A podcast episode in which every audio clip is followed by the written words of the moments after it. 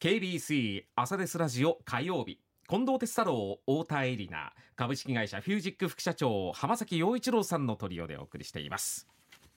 ではこの時間はコメンテーターの皆さんにニュースを深掘りしていただく時間ですが浜崎さん今朝どんな話題でしょうか、はい、今日は NTT 法についてお話をしたいなというふうに思っています、まあ、はい、結構かなり今いろいろと議論されているところであるんですけども、うん、まあ、そもそものこれでもちょっと発端はなんかあんまりいい動機ではないというふうな部分なんですけどもあのー、先日あの政府の来年度の予算であの防衛費の増額が見送られるということがありました、まあ、その予算をどうひねり出そうかっていうところで自民党が考えたのが政府が保有している NTT 株、うん、これ数兆円あると言われてるんですけども、はい、まあ、これを一部売れないかっていう話を、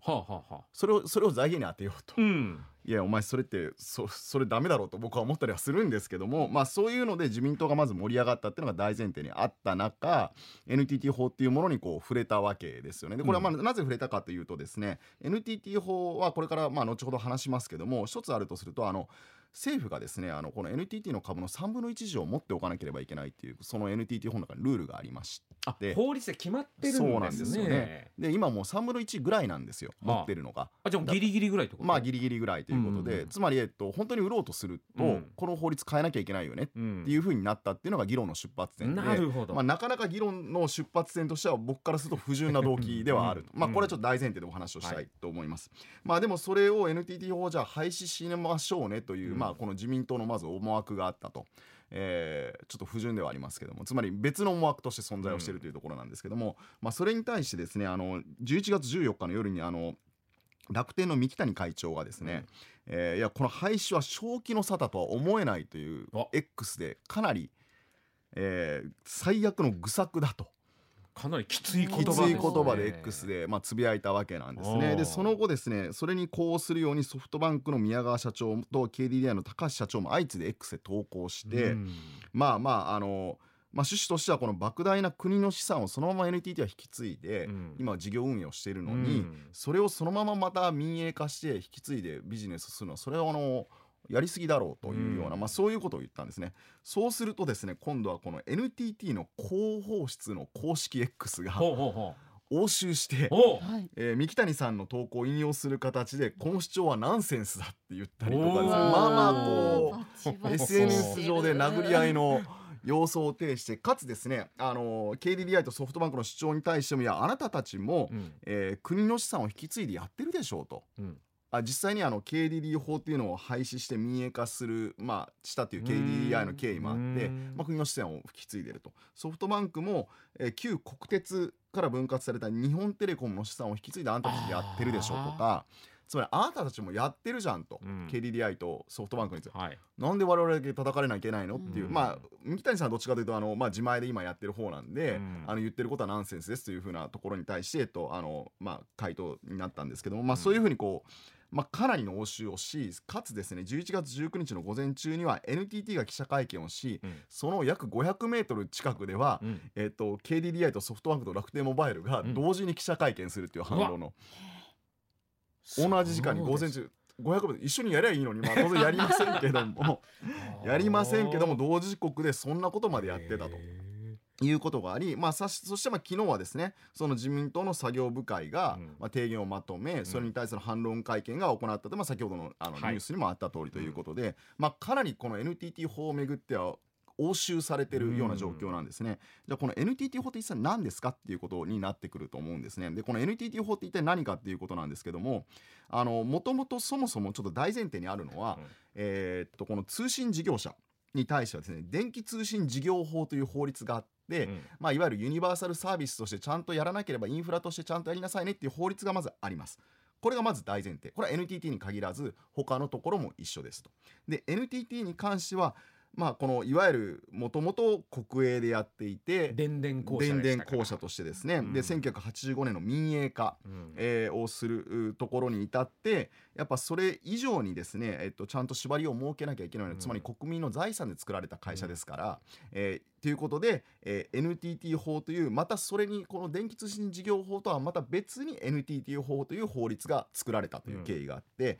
この NTT 法というのは26の条文があるんですね、うん、まあ、ちなみにですね会社名、えー、日本電信電話株式会社で、まあ、はい。はい NTT のこの会社名もここで決められてるので会社名変えることも実はできないっていうですね。法律で決まってるんですね。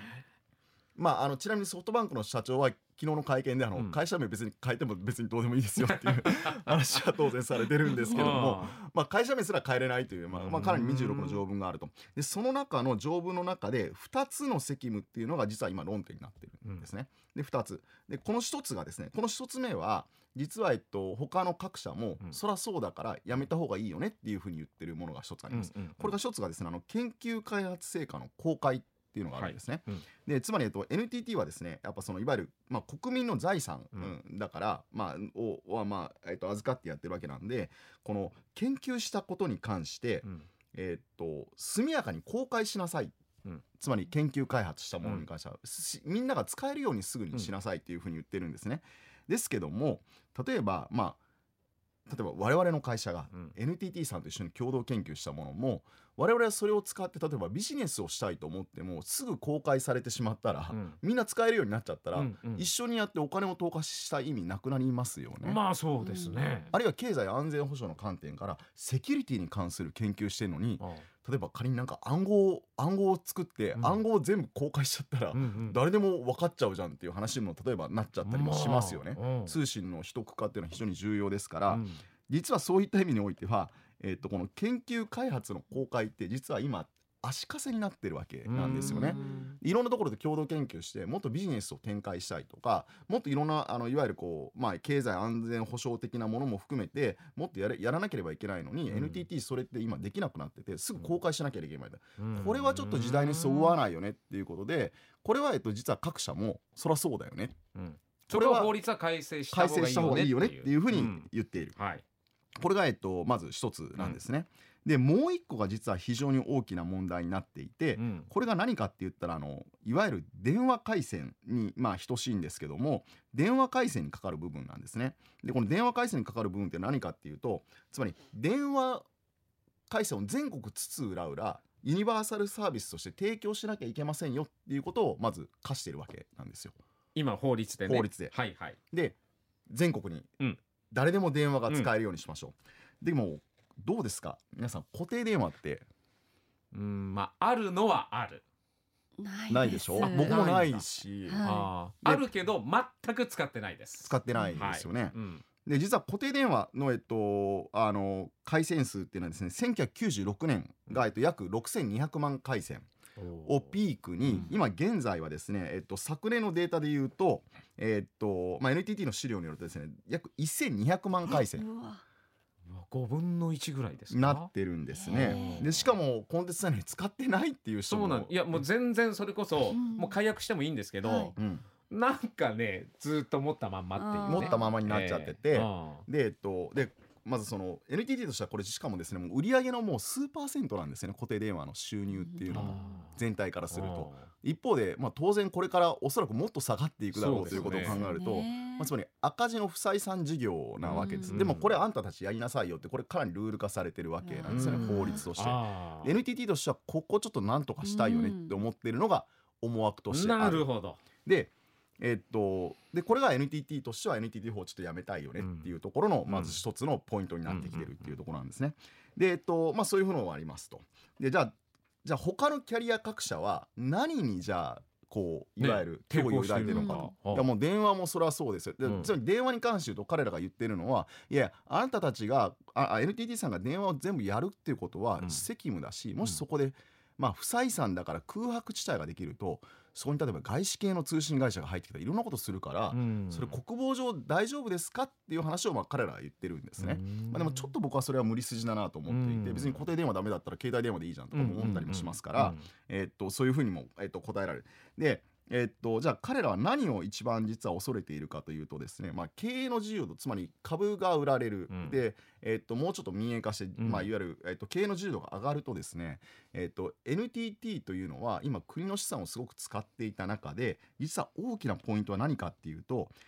NTT ドコモとかあの各携帯キャリア4社ありますよね。実は、えっと、基地局といって携帯電話から基地局に一遍こうなんかいろいろに行ってそっから向こう全国の通信をするには光ファイバー網っていうのが、まあ、我々にはちょっと見えないですけども、はいケーブルが、まあ、電柱も含めてあるわけなんですね。はいでこのケーブル網っていうのはほぼ NTT が持ってるんですよ。はあで各社に対して4社に対して同じ値段でインフラ利用料を今どうぞ使ってくださいね、うん。で全国にちゃんと施設してちゃんと、えっと、面倒を見ますよっていうことをやってるんですね。うんうんで経営の自由度があると何が起こるかって言ったらおそらく、まあ、これできるかどうかはさておきなんですけど、うん。NTT ドコモっていうのは言うても兄弟会社ですから、うん。NTT ドコモを優遇するんじゃないかっていうふうに彼らは。そうすると3社に対して例えばうん高い値段で出すとか、はい。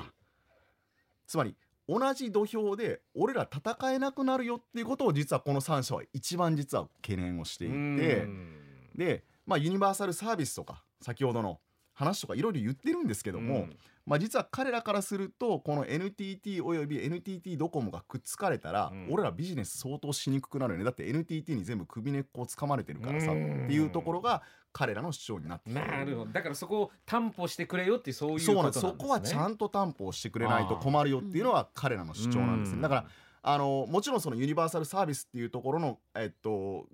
まあ文脈で彼らは言ってるんですけども、はい。彼らは彼らとして当然ビジネスですから、うんまあ、この NTT 法が、えっとまあ、撤廃された暁には経営の自由度が高まって NTT および NTT ドコモが大きな競争相手になるというのはこれはもう避けなければいけないと。いうことで、えっとまあ、彼らはかなり抵抗しているという状況なんですね。で一方で自民党は全然違う防衛予算を確保するっていうことを言っているし で株売りたいんだってそうでいうそういうことなんでだ NTT はやっぱこのユニバーサルサービスを維持するこの固定電話っていうのはもう,、うん。もうちょっと残念ながら今時代に即してないと。うん。でその即してないような状況においてあの例えば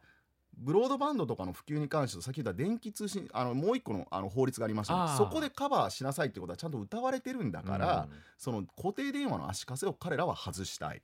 えーっとキャリアは、えっと、大きくなられたらちょっと困る、うん。えっと、自民党は、えっと、予算を確保したい。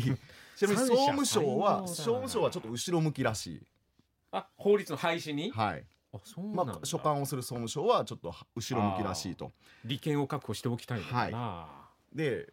要は三もう4社かなんか分かりますけどみんな思惑バラバラなんですよ。あだからもうあの今議論が噛み合ってなくて同じ平場で実はあのいわゆる角突き合わせて話すっていう場もどうもあまり持たれてないという状況なんですね。ただあのこれやっぱ一番我々にとって大事なのはですねやっぱりこのネットワークのインフラっていうのは非常に重要なんですね。ねこれがちゃんと、えっと、維持管理されている状況っていうのは、まあ、NTT のおかげでもありこれ非常に重要な役割を NTT 法は担ってきたとも思ってるんです。で今後やっぱ議論するべきっていうのはこのインフラをどうするかっていうことは本当に議論しなきゃいけなくて、これが違う形になってしまうとやっぱ日本のこの通信インフラがちゃんと担保されなくなる可能性もゼロではない、うん。そこはちゃんと担保する。その上で、えっと、あなたたちの利害の何を優先するのかっていうのはそれは皆さん考えてくださいね。っていうことはしなきゃいけないんで、まあ、これはだいぶ議論はこれから今後も、まあ、平行線をたどるだろうなというふうに思いますけども、えっと、もう皆さん